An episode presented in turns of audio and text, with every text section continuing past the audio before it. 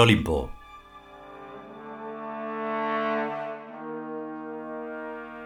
Trigésimo nono capítulo. Quinta parte.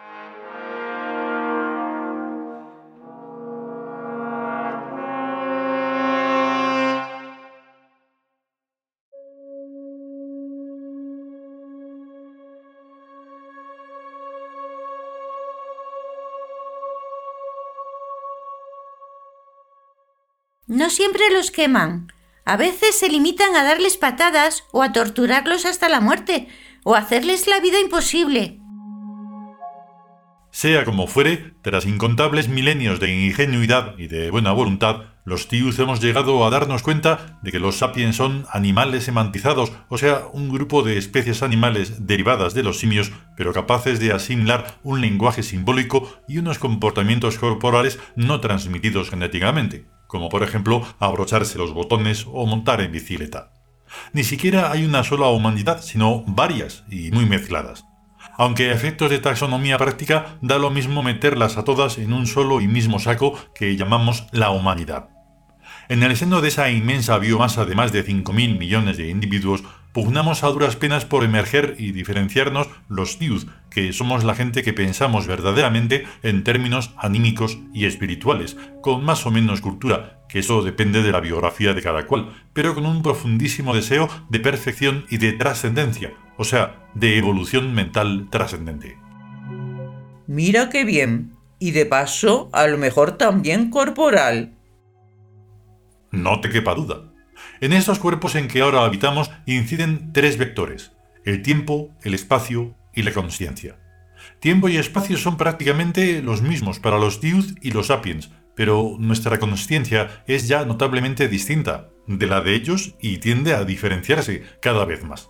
Por lo tanto, los cuerpos de los Youth se irán haciendo paulatinamente más diferentes a los cuerpos sapiens y más adecuados a nuestra ambición instrumentalista. Es lógico. Los sapiens son cuerpos. Los tius, en cambio, poseemos cuerpos instrumentales para las operaciones de las almas y espíritus que somos. Los cuerpos sapiens del futuro serán tal vez más bonitos y espectaculares a ojos necios, pero los cuerpos de los tius serán cada vez más eficientes y obedientes bajo las voluntades de los dioses que los habitarán, y mucho más simpáticos.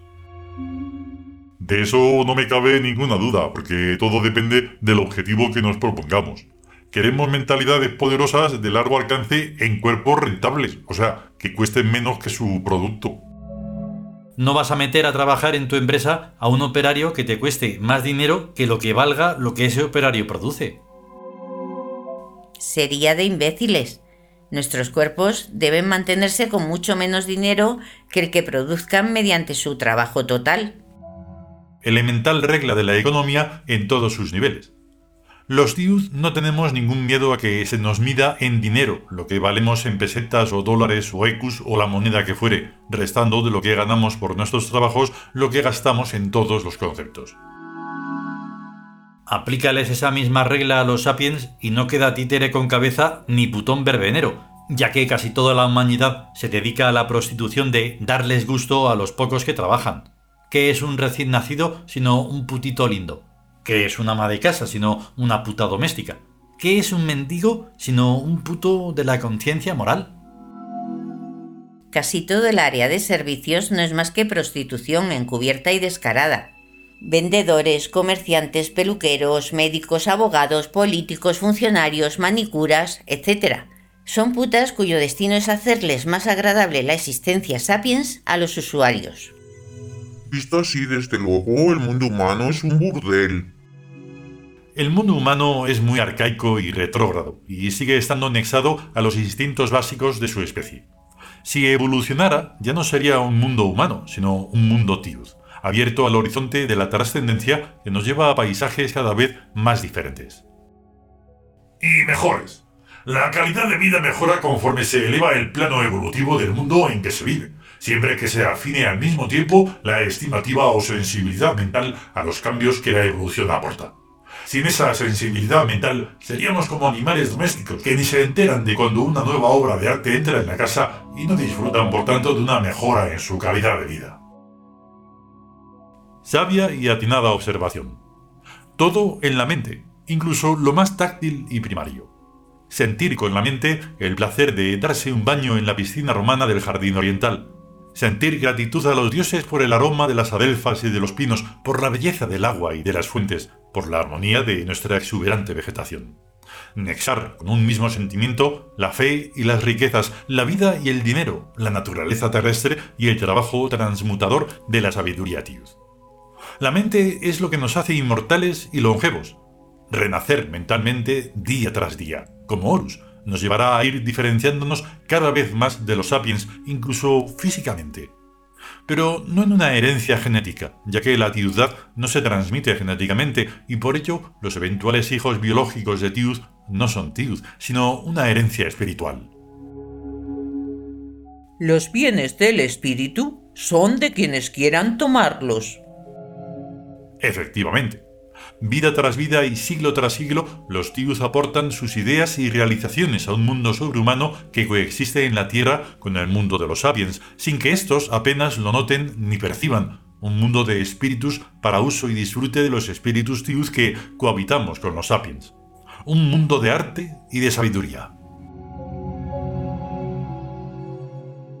Lo señalizamos con tantas pistas que cualquier tiud puede recorrerlo desde niño.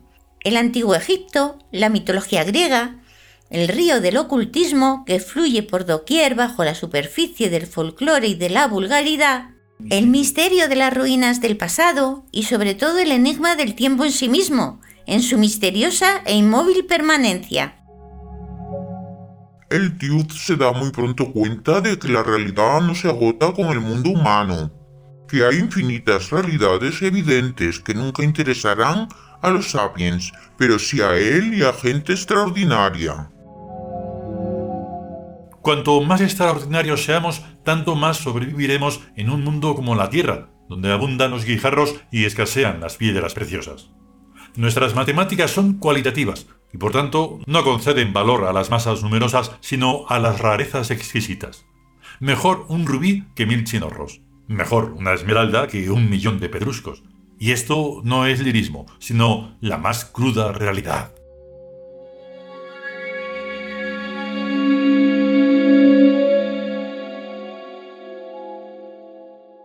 Continuará.